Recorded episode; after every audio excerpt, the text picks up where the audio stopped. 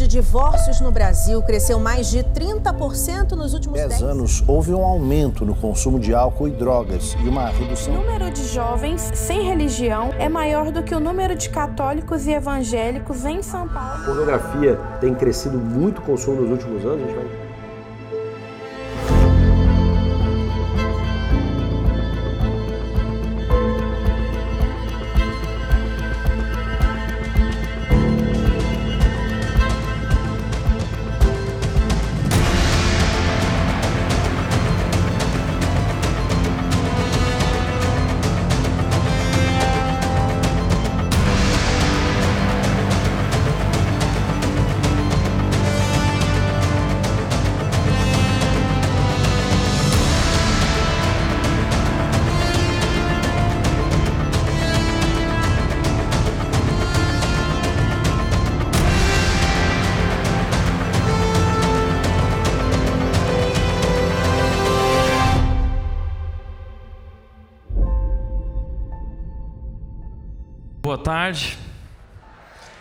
Que alegria ter você aqui. Você também que não está aqui, nos acompanha pelas redes sociais.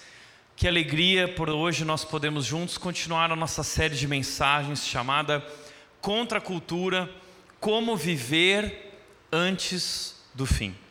Essa é uma série de mensagens a respeito da carta que o apóstolo Paulo escreveu para uma igreja que ficava na cidade de Tessalônica. Então, é o livro na Bíblia que se encontra no Novo Testamento chamado Primeira Tessalonicenses. Foi provavelmente a primeira carta, uma das primeiras cartas que o apóstolo escreveu às igrejas que ele visitou. E um dos temas mais importantes dessa carta é a volta de Jesus. Paulo vai falar muito sobre esse assunto, em cada capítulo ele relembra ah, essa questão de que Jesus está voltando. E para muitas pessoas o tema a volta de Jesus é um tema indigesto. É um assunto que gera medo, é um assunto que gera pavor, é um assunto que nos deixa muitas vezes desesperados. Eu já recebi pessoas dizendo que muitas vezes têm pesadelos e não sabem como lidar com esse assunto. Então é muito importante nós entendermos o porquê a palavra de Deus fala sobre a volta de Jesus. Não é para nos deixar com medo ou com pavor, mas para nos deixar preparados, para nos convidar a permanecermos atentos, com o nosso foco ajustado, preparando-se para esse grande momento. Porque, creia você ou não creia, Jesus vai voltar. Esteja você preparado ou não, Jesus vai voltar. E sabe, eu tenho dito que para aqueles que amam a Jesus e abraçaram o Evangelho, a vinda de Jesus será o melhor dia de suas vidas. Se você ama Jesus, a sua vinda será o melhor dia da sua vida. Mas se você não ama Jesus, se você não abraçou o Evangelho, a chegada de Jesus representará o pior dia que você já viveu na sua existência. Portanto, nós precisamos falar a respeito desse assunto tão importante porque é uma verdade. Eu não sei se você sabia disso, mas a Bíblia tem mais ou menos, mais ou menos 2.500 profecias. 25% da Bíblia são profecias. Dessas 2.500 profecias que estão na palavra de Deus, 2.000 mais ou menos já se cumpriram. E se cumpriram de maneira incrível, é, perfeitamente.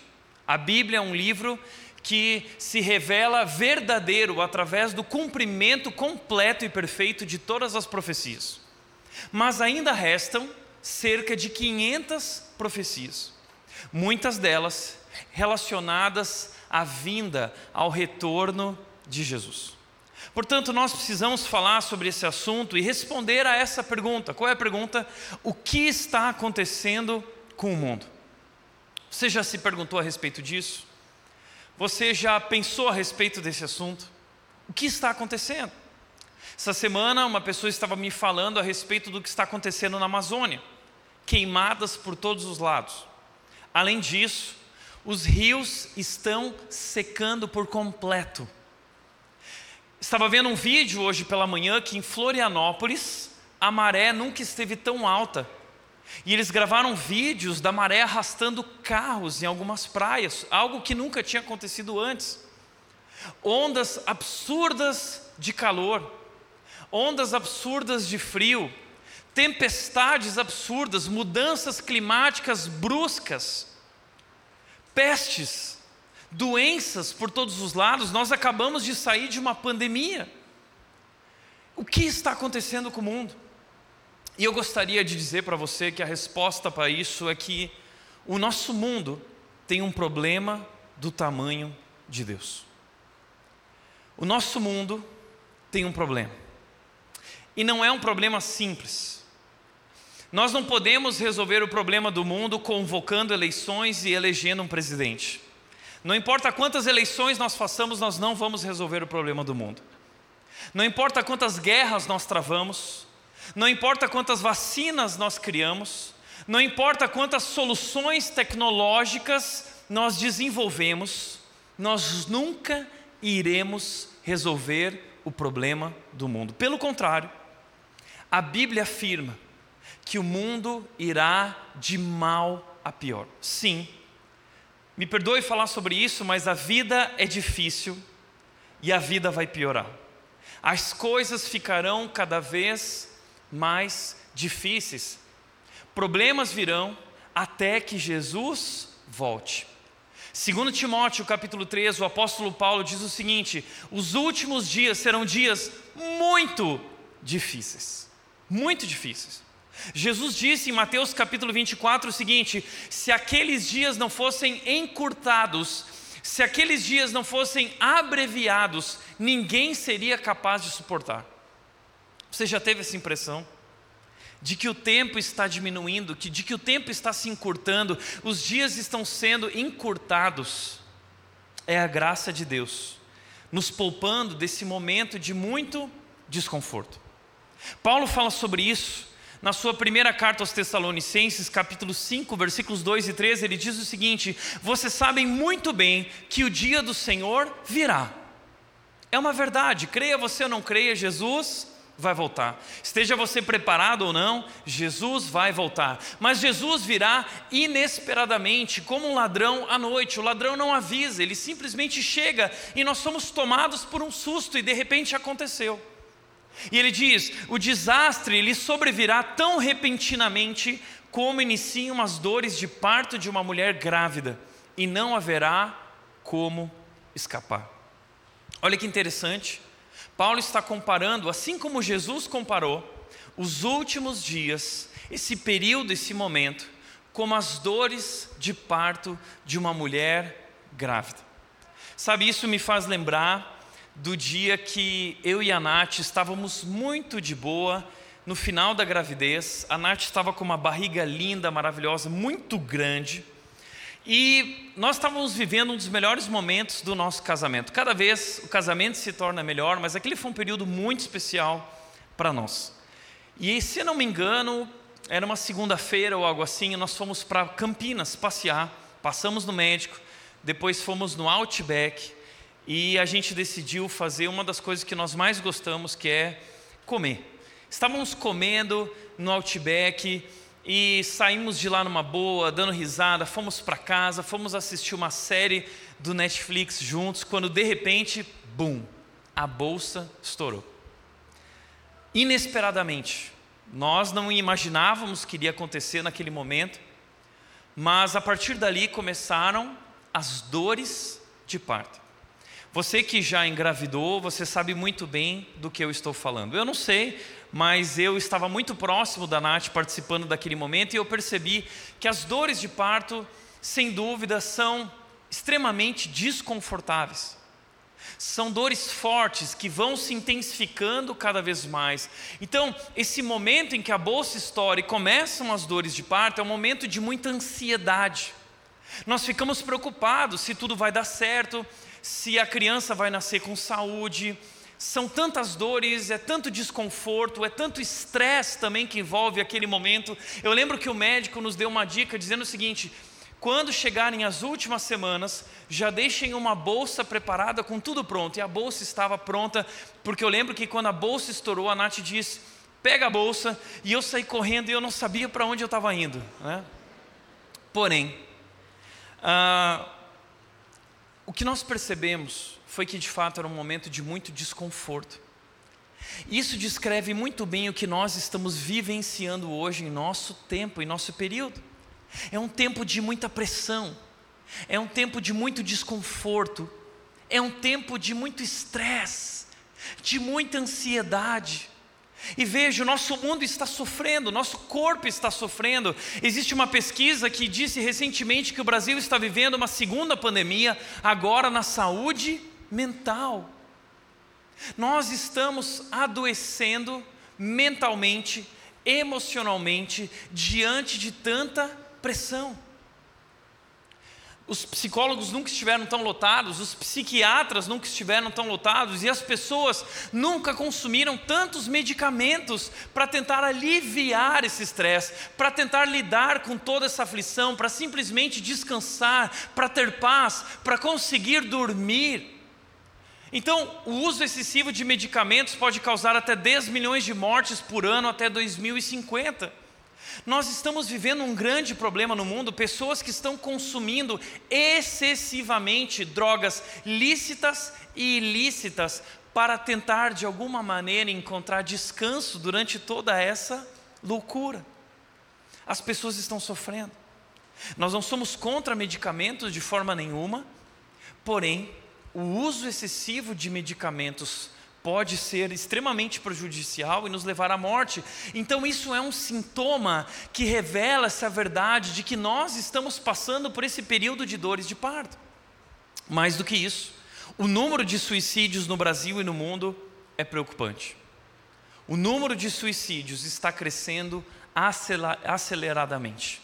Essa semana, eu tive com uma mulher da nossa igreja que está passando por um período muito difícil, porque o seu irmão cometeu suicídio. Essa é uma realidade que nós estamos vivendo.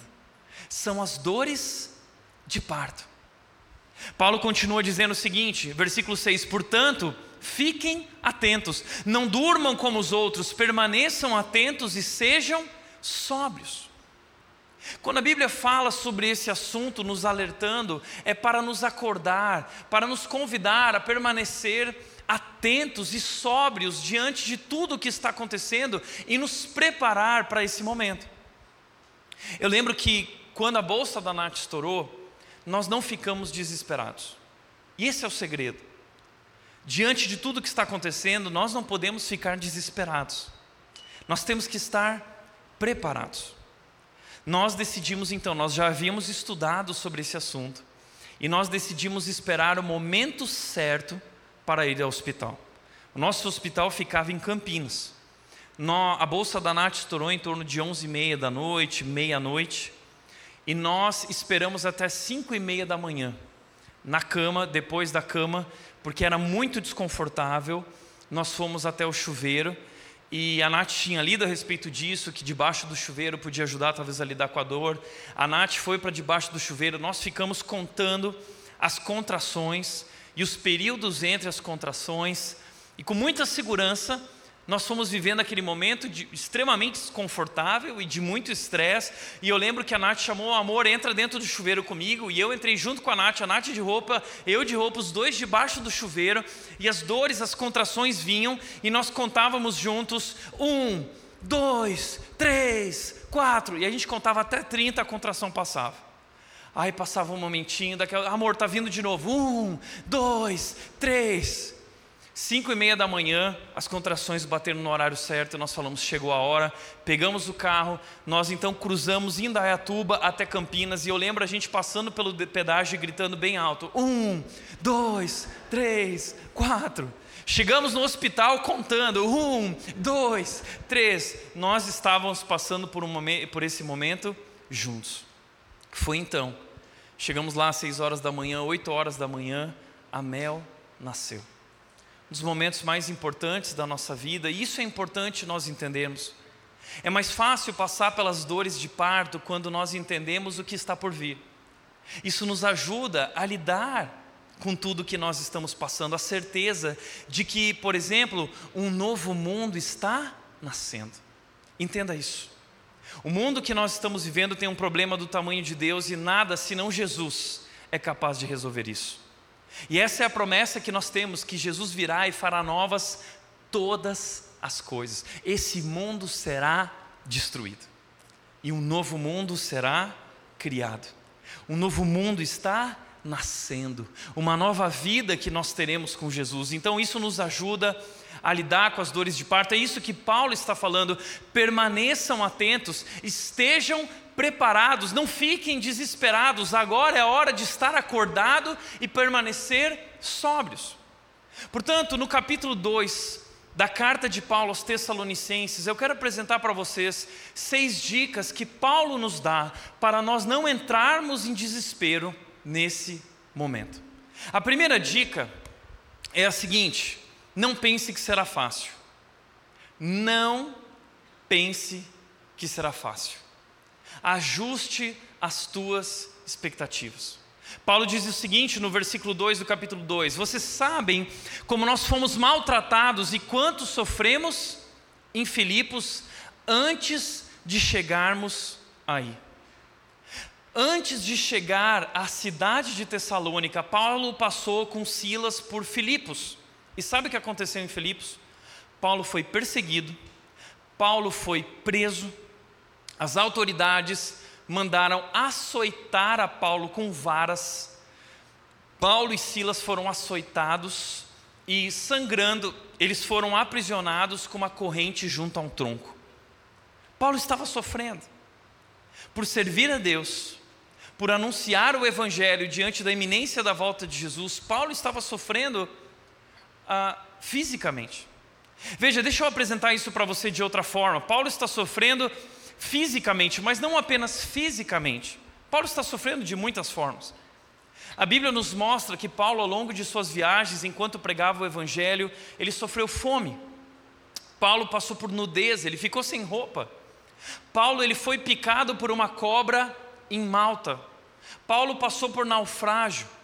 Paulo passou por inúmeras privações, momentos de extrema dor, até que no final da sua vida, Paulo foi condenado, Paulo foi decapitado. Paulo sofreu. Mas Paulo não está só sofrendo fisicamente, Paulo também está sofrendo mentalmente, porque o texto continua dizendo: no entanto, com confiança em nosso Deus, anunciamos a vocês as boas novas de Deus, apesar de grande oposição. Paulo enfrentou oposição. E não apenas oposição, mas grande oposição. Deixa eu te fazer uma pergunta.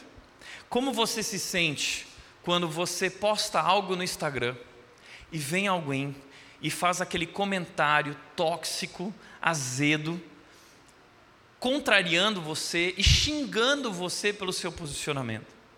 Como você se sente? Isso não nos tira a paz? A gente fica extremamente incomodado, não é? Isso toma a nossa mente. A gente não consegue pensar em outra coisa, senão de que nós queremos provar que nossos opositores estão errados. Então nós começamos uma discussão, nós somos tomados pela raiva, nós começamos a brigar e nós queremos ferir da mesma maneira como nos sentimos feridos, nós queremos pagar na mesma moeda. Ou seja, Sempre que nós sofremos oposição, nós sofremos mentalmente, nós somos roubados, nossos pensamentos são roubados por essa oposição. Paulo está passando por grande oposição, porque existem muitas pessoas que não querem, não estão contentes com o fato de ele pregar o Evangelho. Paulo também está sofrendo profissionalmente. O versículo diz: Portanto, como vem, não pregamos com a intenção de enganá-los, nem com motivos impuros, nem com artimanhas. Paulo está sofrendo profissionalmente. Por que Paulo está dizendo isso? Naquela época, uh, não existia internet, não existiam cursos online. Uh, o que as pessoas faziam era, os comerciantes, eles viajavam pelo mundo itinerariamente, eles iam passando de cidade em cidade. E eles ganhavam dinheiro vendendo produtos enganosos. O que homens que eram muito eloquentes faziam era persuadir, era é, é, é, enganar as pessoas vendendo um produto. Então eles chamavam uma multidão, preparavam uma grande apresentação e ali as pessoas curiosas queriam saber o que estava acontecendo e aquele homem apresentava alguma promessa milagrosa, um produto milagroso e logo depois de alguns dias de que ele havia conquistado uma legião de seguidores, ele começava a cobrar por aquela verdade, por aquele segredo que ele estava ensinando. Nada diferente hoje do que nós vemos por aí na internet, muita gente lançando cursos, fórmula de lançamento, encantando as pessoas com promessas. E veja, não é nada errado vender um curso, desde que o produto que você venda possa de fato fazer diferença na vida das pessoas. Mas existe muita enganação. Até hoje, muita gente, de forma gananciosa, se aproveita da inocência, da ignorância das outras pessoas para enriquecer. E naquela época era da mesma forma. Então, quando Paulo chegou na cidade de Tessalônica e ele começou a pregar o Evangelho, as pessoas começaram a dizer que Paulo estava fazendo isso com a intenção de enganar que o motivo de Paulo eram motivos impuros, que Paulo estava usando artimanhas para enganar as pessoas. O trabalho de Paulo, a pregação de Paulo estava sendo questionada. As intenções de Paulo. Que momento difícil. Além disso, Paulo estava sofrendo financeiramente, capítulo 2, versículo 9 diz: Não se lembram, irmãos, de como trabalhamos arduamente entre vocês? Paulo trabalhou muito. Como ele trabalhou? Noite e dia, nos esforçamos para obter sustento a fim de não sermos um peso para ninguém enquanto lhes anunciávamos as boas novas de Deus. Sabe que Paulo teria o direito de receber um sustento da igreja a qual ele pregava, que ele estava ali construindo, plantando. Mas por conta de tantas pessoas que usavam ah, coisas desse tipo para enganar os outros e para enriquecer, Paulo não quis construir uma barreira ao pregar o Evangelho. Então, ao invés de viver do sustento dessas pessoas, ele decidiu trabalhar por conta. Então, sabe o que Paulo fazia? Ele pregava o Evangelho durante o dia e ele trabalhava como empreendedor à noite. Sabe o que Paulo fazia?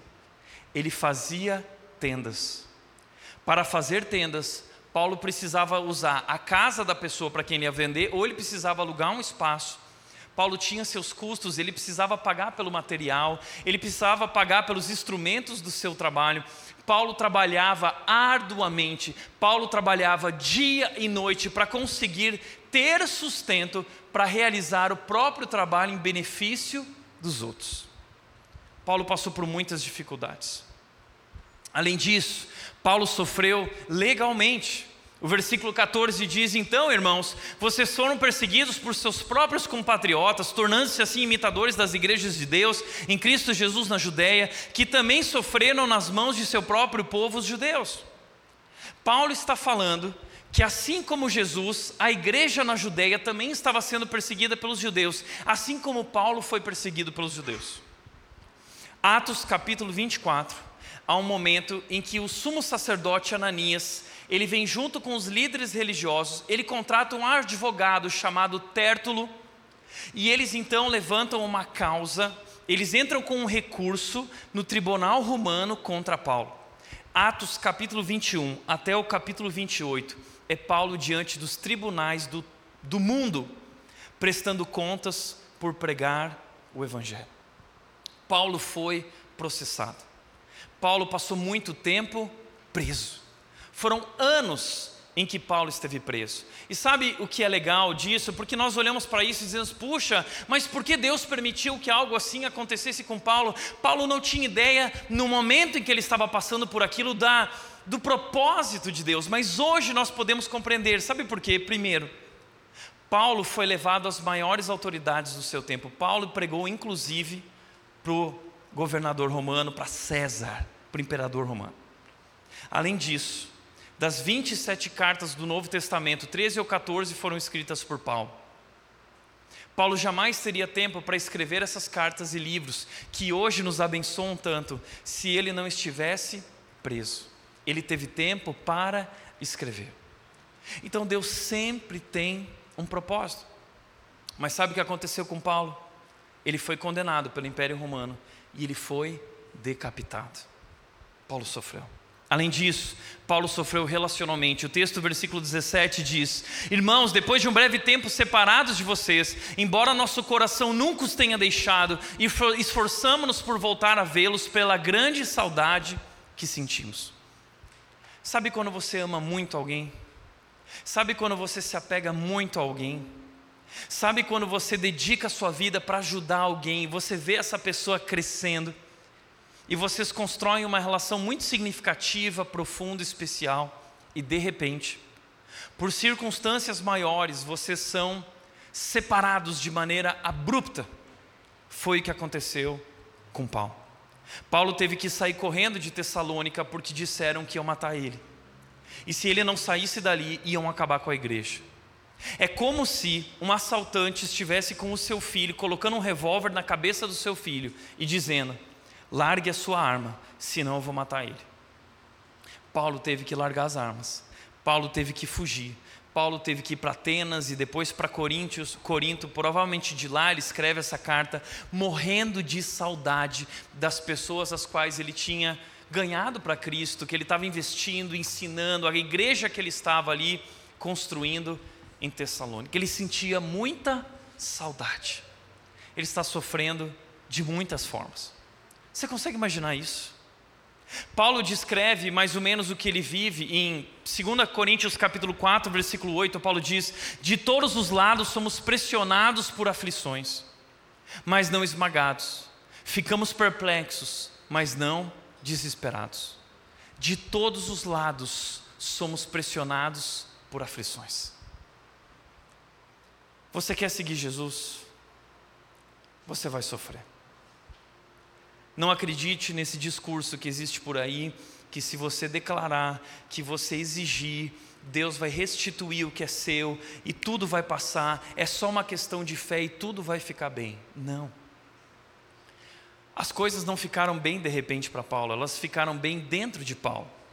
Paulo foi pressionado exteriormente, mas foi transformado interiormente. E é isso que vai acontecer conosco. Deus não vai aliviar a pressão externa na sua vida mas Deus vai transformar a sua vida internamente, se você permitir. Deus vai te dar descanso internamente.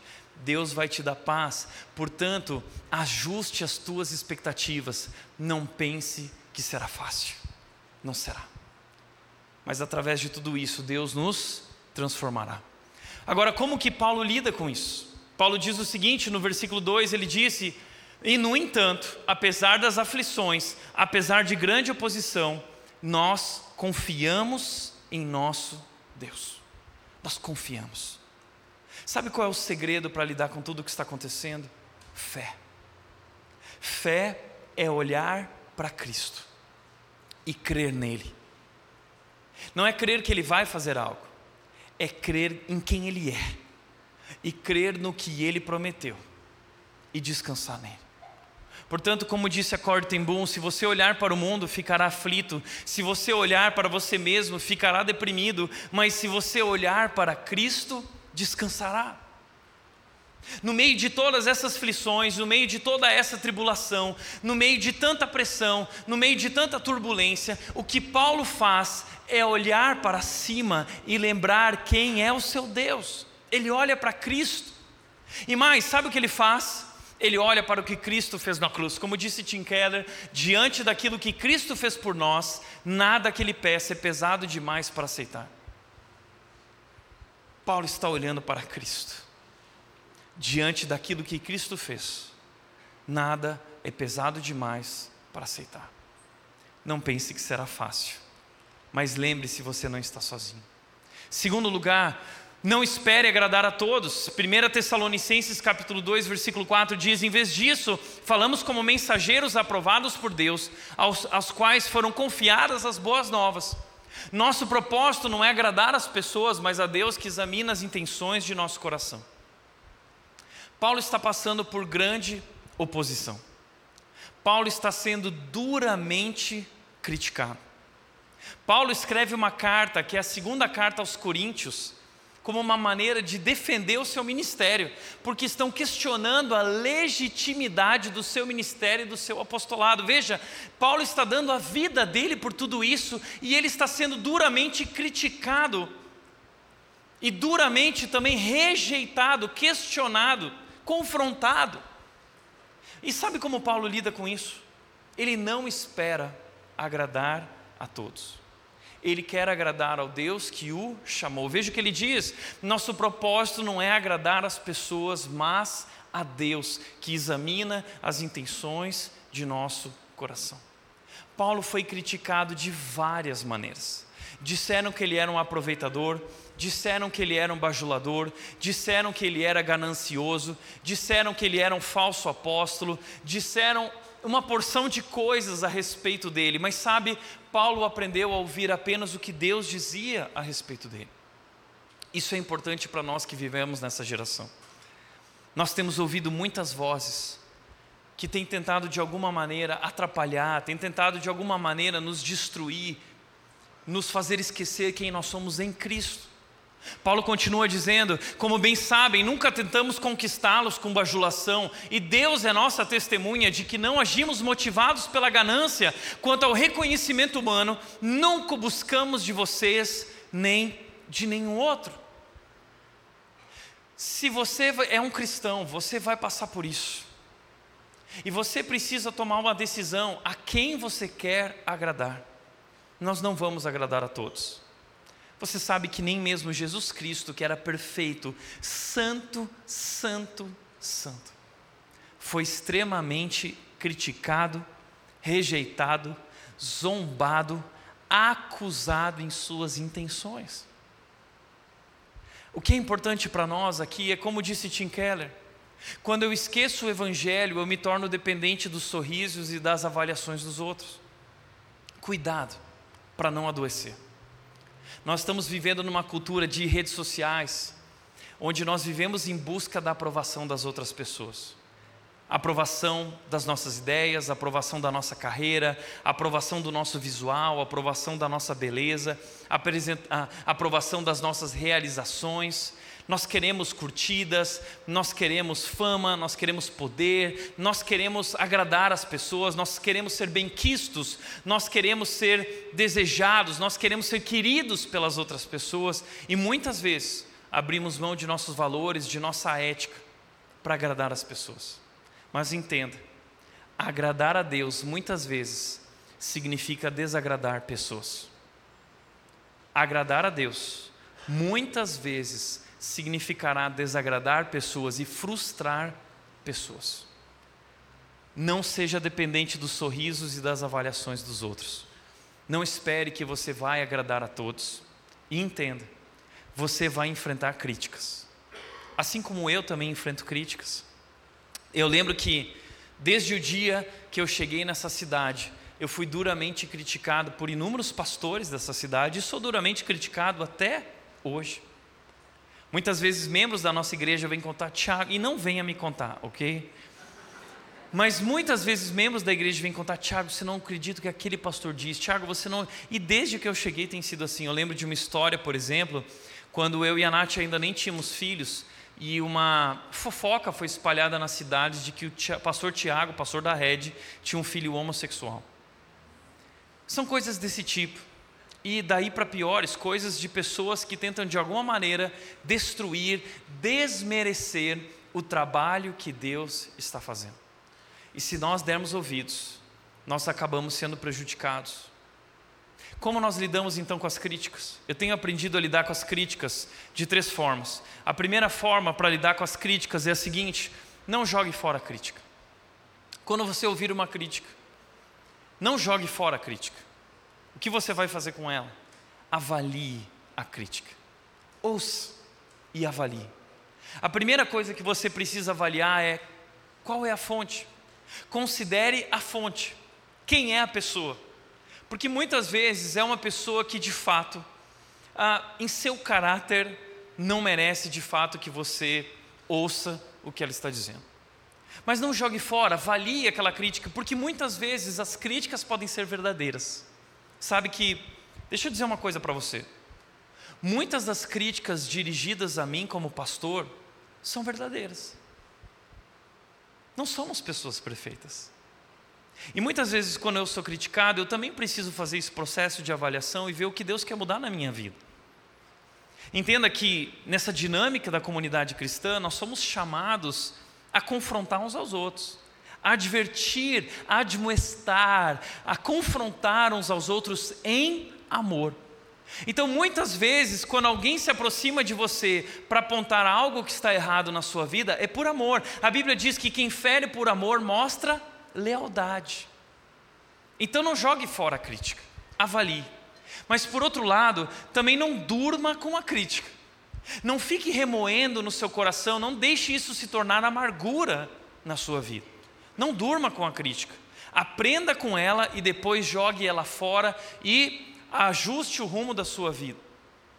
Em terceiro lugar, não se torne um crítico, porque pessoas feridas ferem, pessoas feridas ferem, e quando nós somos duramente criticados, nós começamos a nos tornar amargos e extremamente críticos, tóxicos, ácidos, e nós começamos a nos tornar pessoas críticas. Nunca se torne um crítico, seja um encorajador. Mas nós seremos criticados. Não espere agradar a todos. Terceiro lugar, não se torne egoísta. Paulo, no versículo 7, ele diz: Ainda que como apóstolos de Cristo tivéssemos o direito de fazer certas exigências. Olha que interessante. Paulo tinha o direito de exigir algumas coisas, mas ele decidiu não pensar em si mesmo. Ele decidiu não pensar em seus direitos para poder servir a outras pessoas. Veja, ele continua dizendo: agimos como crianças com bondade. Ou melhor, fomos como a mãe que alimenta os filhos e deles cuida. Sabe que quando nós estamos passando por um momento de muita aflição, a nossa tendência é se fechar em si mesmo. Quando nós estamos passando por muitos problemas, a gente sempre fala assim, não é? já bastam os meus problemas. Então nós nos tornamos pessoas voltadas para si mesmos. O nosso mundo fala sobre cuidar de si mesmo, então a gente quer cuidar de si mesmo e a gente se fecha no nosso mundinho porque já temos problemas demais para resolver e nos tornamos pessoas egoístas. Mas Paulo está nos ensinando qual deve ser a nossa postura, e olha que interessante, ele traz como exemplo uma mãe que cuida do seu filho. Talvez não exista exemplo melhor do que esse, porque você que é mãe sabe disso. Eu sei que você que é mãe tem dedicado a sua vida pelo bem do seu filho, pelo bem da sua filha. Quantas noites sem dormir, quantas vezes você abriu mão de dormir, quantas vezes no momento da amamentação você estava com dores, quantas vezes você não aguentava mais, mas você estava preparando a comida, você estava criando condições o suficiente para o seu bebê, para o seu filho e esse filho estar bem, mas você não estava bem. E não valeu a pena, não vale a pena. Paulo está usando o exemplo de uma mãe que sacrifica a si mesma pelo bem do outro, para mostrar a maneira como nós devemos viver em relação a uns aos outros. Uma reportagem que eu vi essa semana sobre uma mãe, uma reportagem dizia o seguinte: Mães Coragem, histórias de mulheres que arriscaram e deram a vida pelos filhos. Então eu li a história dessa mulher, a Laiane. O filho dela saiu correndo na frente da rua e um carro veio, ia bater no filho. A mãe saiu correndo, pulou na frente do filho, jogou ele para o lado. O filho sobreviveu, a mãe morreu, infelizmente mas uma história de salvação. Isso é amor de mãe. A mãe da Laiane, a avó dessa criança, disse o seguinte: a palavra é amor. O que ela fez foi um ato de amor incondicional. O que mais me conforta o coração é que, pelo menos, ensinei isso a ela. Amor incondicional. Essa palavra, ou essas duas palavras, estabelecem o padrão das nossas relações. Amor incondicional. Porque nós aprendemos com Cristo que essa é a maneira com que nós devemos nos relacionar, a maneira como ele se relacionou conosco, com amor incondicional. Jesus Cristo, Filho de Deus, o nosso Salvador, é aquele que pulou na frente, nos livrando da morte e levando sobre si toda a carga do nosso pecado, morrendo em nosso lugar. Que Deus, que amor. Esse amor de Cristo estabelece um padrão para as nossas relações, nos convidando a não nos tornarmos pessoas egoístas, e como Paulo disse em Filipenses capítulo 2, cada um não pense apenas em si mesmo, mas também nos interesses dos outros. Veja, Paulo não está ignorando as suas lutas, Paulo está reconhecendo que as pessoas também estão sofrendo assim como ele. Você já parou para entender isso e perceber isso? Você não está sofrendo sozinho, existem muitas pessoas que estão sofrendo ao seu redor. Como Paulo diz, nós amamos tanto, tanto, que compartilhamos com vocês não apenas as boas novas, mas também a nossa própria vida. Paulo está dizendo, nós oferecemos a nossa própria vida. Então ele continua dizendo: e sabem que tratamos cada um como um pai trata seus filhos, como uma mãe que dá vida para os seus filhos, como um pai trata os seus filhos. Olha que imagens lindas Paulo está criando para nós sobre as nossas relações sobre esse amor incondicional de um pai por um filho, o amor incondicional de uma mãe por uma filha. É assim que deve ser o nosso amor uns pelos outros, amor incondicional. Eu nunca coloco em primeiro lugar eu, eu coloco você, cuidar de você, te amar. Foi assim que Cristo me tratou, é assim que eu devo te tratar. E ele diz como ele agiu como pai, ele aconselhou, ele incentivou e ele insistiu para que vivessem de modo que Deus considera digno. Olha que interessante, talvez um dia a gente pode fazer uma pregação só sobre isso. Qual é o papel de um pai? O papel de um pai é instruir, aconselhamos, instruir, incentivar e insistir. Eu tenho pensado nisso com a Mel. O meu papel na vida da Mel é instruir ela, aconselhar, orientar ela. O meu papel na vida dela é incentivar ela e insistir no caminho em que ela deve seguir. Paulo fez isso. Paulo estabeleceu relações assim, onde ele está se desdobrando com sua própria vida para cuidar de outras pessoas. No meio de tantas lutas, Paulo não se tornou uma pessoa egoísta. Paulo entendeu uma verdade profunda: que o segredo da vida não é ser feliz, mas fazer diferença na vida de alguém. Veja o que diz o Gary. Ah, agora, isso é interessante. Essa semana eu estava lendo uma reportagem que diz o seguinte: Pesquisa aponta que geração millennial ama mais cães e gatos do que familiares. Eu sei, é mais fácil amar um pet que algumas pessoas da nossa família, não é? É mais fácil. Mas está surgindo uma nova geração que não quer mais ter filhos. Recentemente, um ator famoso da Globo declarou isso. Eu não quero ter filhos porque filhos dão muito trabalho e eu tenho muitos desejos e sonhos na minha vida.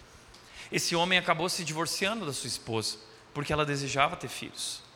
Mas essa é uma nova geração que está surgindo, isso está se tornando uma moda. Se não me engano, há uma sigla americana chamada de, eu não lembro exatamente o nome, mas é uma nova modalidade de casamento em que vocês não têm mais filhos, você tem um pet, o pet é mais fácil de se relacionar. Porque de fato, amar dói. Amar dá trabalho. Relacionamentos geram conflitos exigindo de nós amor incondicional. Relacionamentos exigem amor incondicional.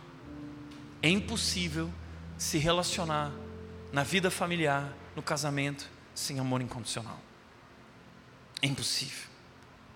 Mas 2 Timóteo capítulo 3 diz que nos últimos dias os homens só amariam a si mesmos e eles não teriam, está escrito lá, 2 Timóteo 3, nós vamos ver isso mais adiante. As pessoas não terão amor pela família, as pessoas não terão amor pela família, o amor de muitos se esfriará, está escrito em 2 Timóteo 3. Os sinais estão aí, mas sabe, nós somos chamados a viver de maneira contracultural, esse é o tema da nossa série. E como disse o Gary Keller, não consigo acreditar que o propósito da vida é ser feliz. Acha que o propósito da vida é ser útil, responsável, compassivo, é acima de tudo se importar, contar, representar algo, ter feito alguma diferença. O propósito da vida não é ser feliz, mas é fazer a diferença na vida de alguém. Paulo é feliz porque, apesar de tudo que ele está vivendo, ele sabe que está fazendo a diferença na vida das pessoas. Eu sei que eu já falei muito sobre esse livro aqui. Esse livro marcou a minha vida. Não é um livro cristão. É o livro do Érico Veríssimo, meu conterrâneo gaúcho. Eu li quando eu era um adolescente, eu tinha apenas cerca de 13, 14 anos. Mas eu fui pego de surpresa porque no meio do livro há uma carta que transformou minha vida.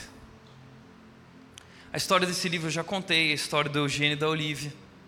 O Eugênio é um médico bem-sucedido, que tem muito dinheiro, mas ele, em busca de dinheiro e de sucesso, fama, reconhecimento, ele abriu mão de muitos valores e de, de toda a ética possível. E o Eugênio, apesar de tudo que conquistou, não é feliz. Pelo contrário, ele tem uma depressão profunda, ele vai afundando cada vez mais. Ao contrário, o Eugênio, na casa dele, tem uma empregada que se chama Olivia. A Olivia não tem muito, mas a Olivia tem tudo. E a Olivia ela tem um brilho no olhar.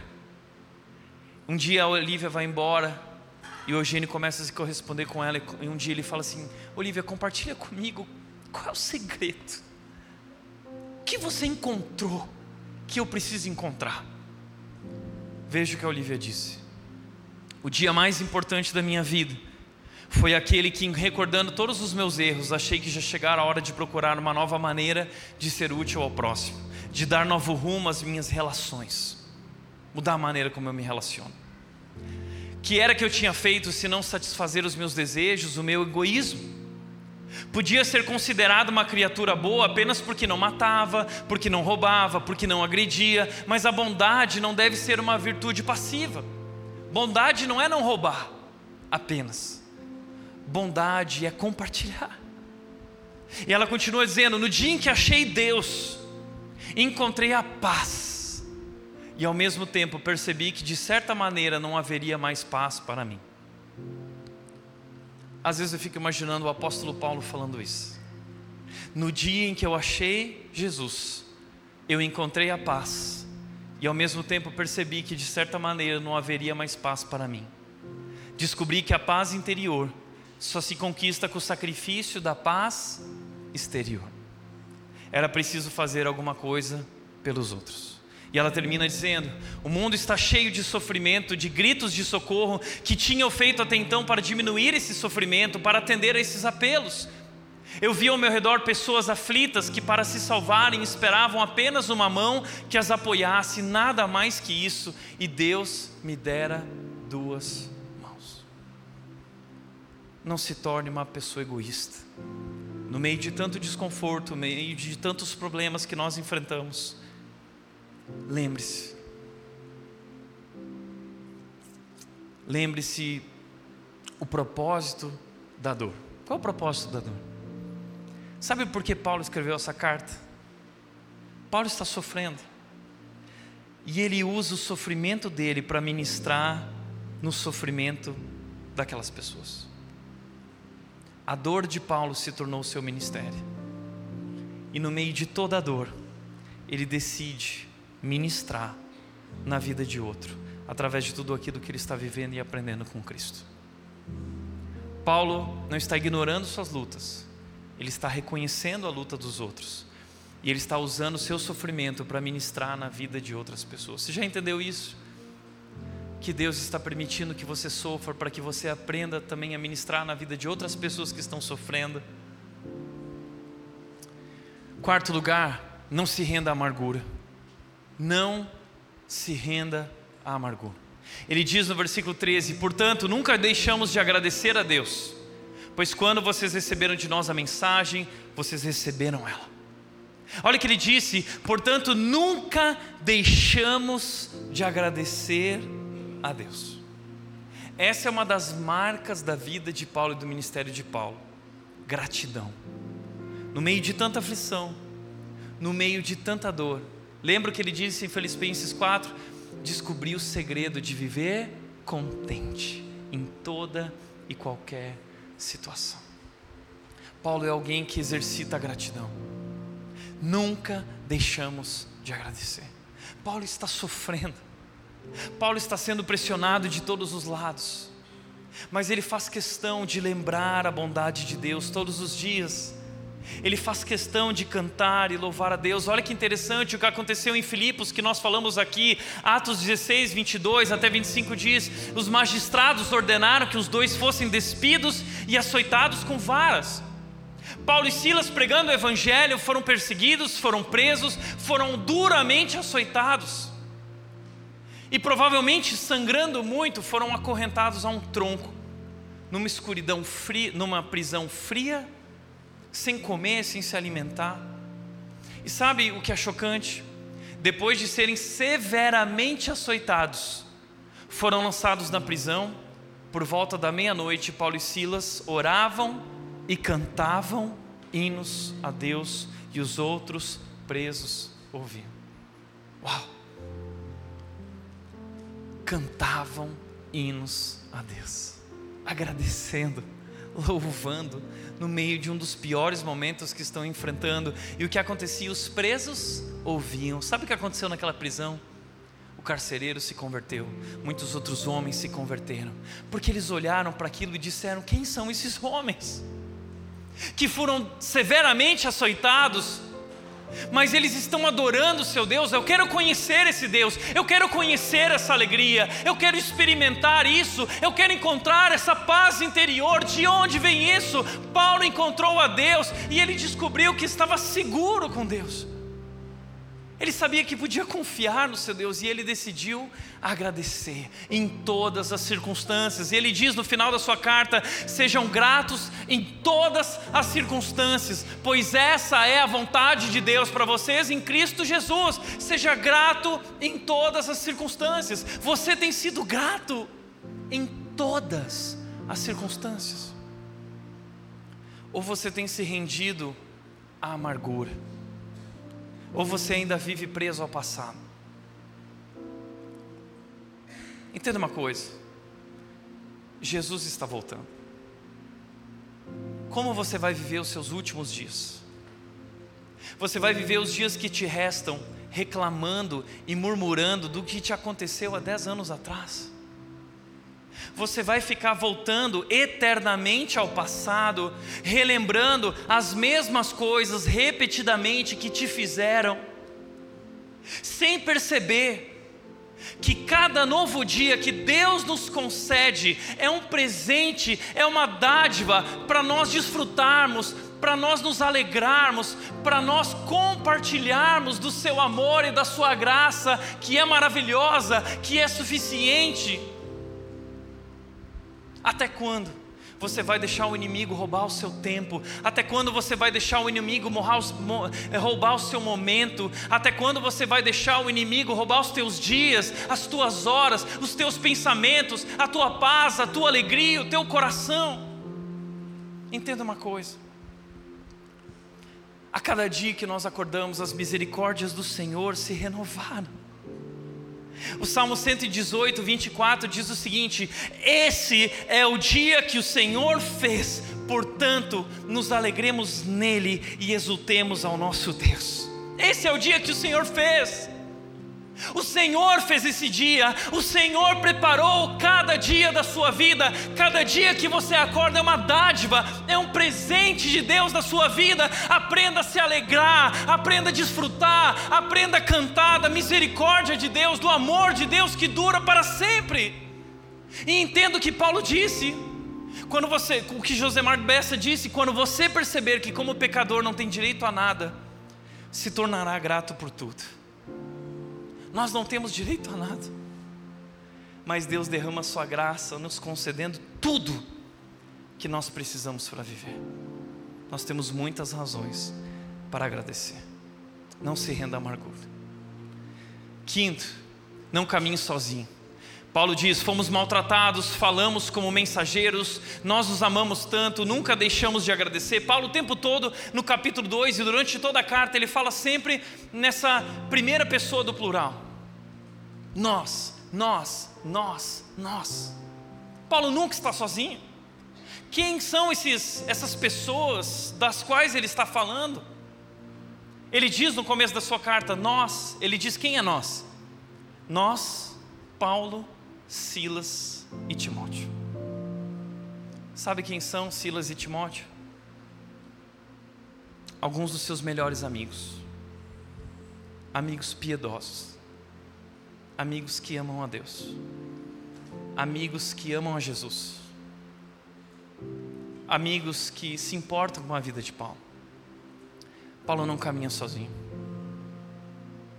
E se Paulo, que era Paulo, não caminhava sozinho, você também não deveria caminhar sozinho. Veja, uma das coisas mais lindas que Deus criou foi a igreja. E Deus criou a igreja para ser esse lugar onde nós não precisamos caminhar sozinhos, nós não estamos sozinhos, nós somos família. Você não está sozinho. E sabe, a igreja é o lugar mais seguro da terra. Nós podemos sofrer, mas quando nós estamos juntos, e eu não estou dizendo desse lugar, eu estou dizendo das nossas amizades. Quando nós estamos juntos, nós somos melhores, nós somos mais fortes. Eclesiastes 4,9 diz: É melhor serem dois do que um, porque quando um cair, terá ajuda para se levantar. Sabe, aqui eu tenho encontrado amigos piedosos, que nos momentos difíceis oferecem a mão para me levantar. Aqui outras pessoas têm encontrado também uma mão que se oferece para ajudar. E o que eu quero te convidar é construir relações significativas aqui. A gente não ser igreja não é só vir aqui aos domingos. Existe muito mais do que isso. Nós temos crescido em relacionamentos significativos, nós temos construído amizades profundas, de várias maneiras, através dos pequenos grupos.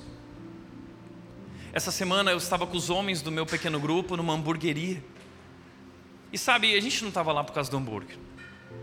A gente estava lá porque nós precisamos caminhar juntos. Eu compartilhei minhas lutas, eles compartilharam suas lutas. Nós lembramos quem Jesus é e nós oramos juntos uns pelos outros. Ah, como foi bom.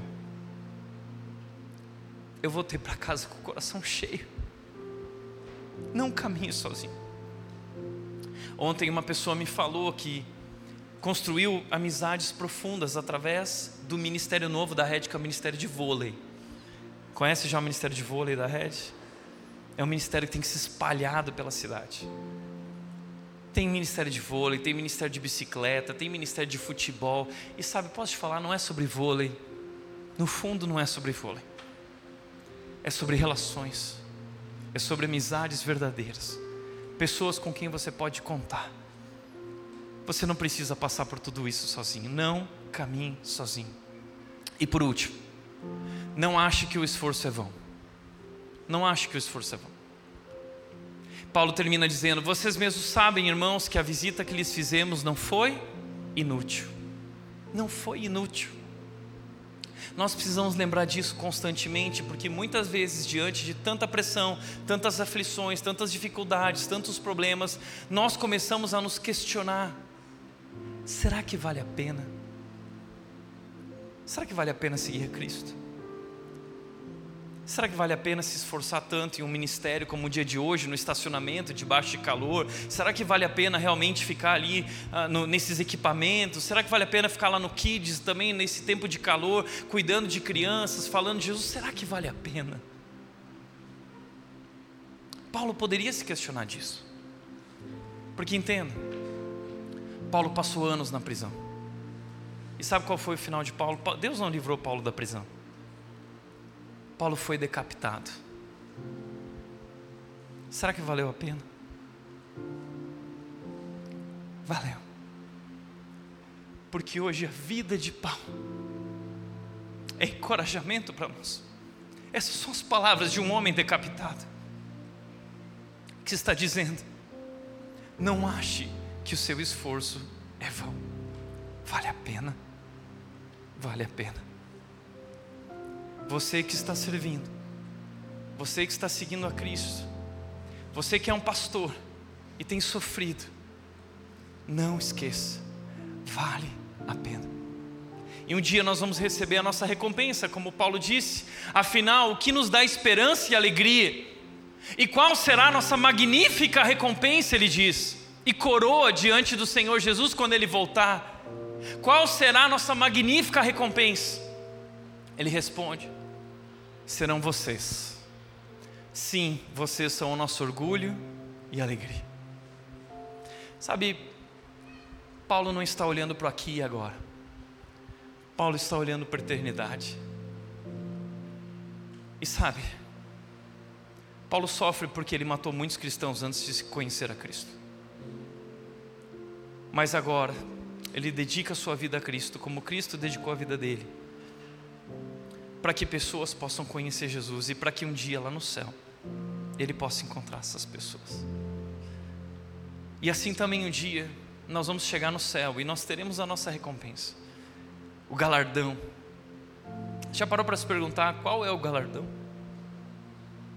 Nós não sabemos, mas uma das coisas que eu acredito é que o galardão, a nossa recompensa, serão as pessoas que nós levamos a Jesus. Quando você entrar no céu, pessoas vão te receber e vão dizer obrigado, porque você compartilhou Jesus para mim. A sua vida fez diferença na minha vida. E a pergunta que eu te faço: quando você chegar no céu, quantas pessoas vão te agradecer?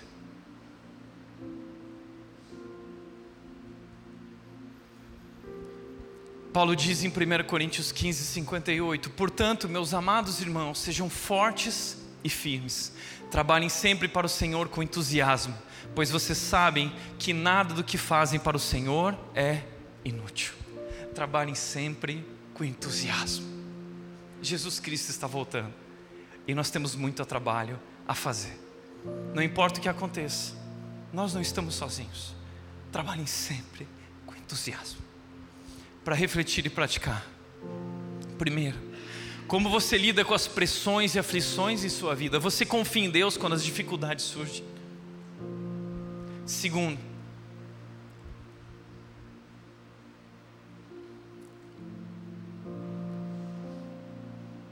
você pode passar aí para mim, por favor? Em que medida as críticas afetam suas escolhas e ações? Você busca mais agradar as pessoas do que agradar a Deus? Terceiro e último. Como você pode usar suas próprias lutas e dificuldades para ministrar aos outros?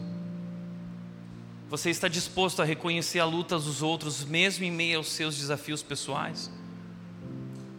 Você está disposto a usar a tua dor e sofrimento para ministrar na vida de alguém, para fazer a diferença na vida de alguém? Pois a vida é sobre isso. Amém? Feche teus olhos.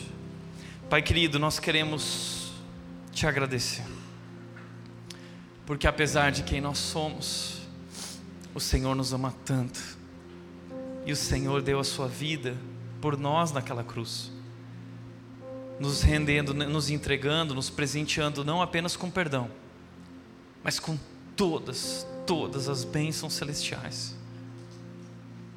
Pai, nós queremos te agradecer porque, apesar de passarmos por momentos difíceis e tantas lutas, nós podemos saber que não estamos sozinhos. Nós podemos caminhar contigo.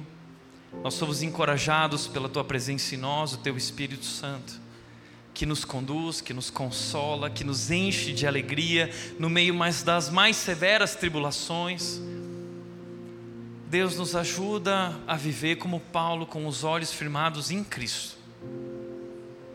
Nos ajuda a permanecermos sóbrios, atentos.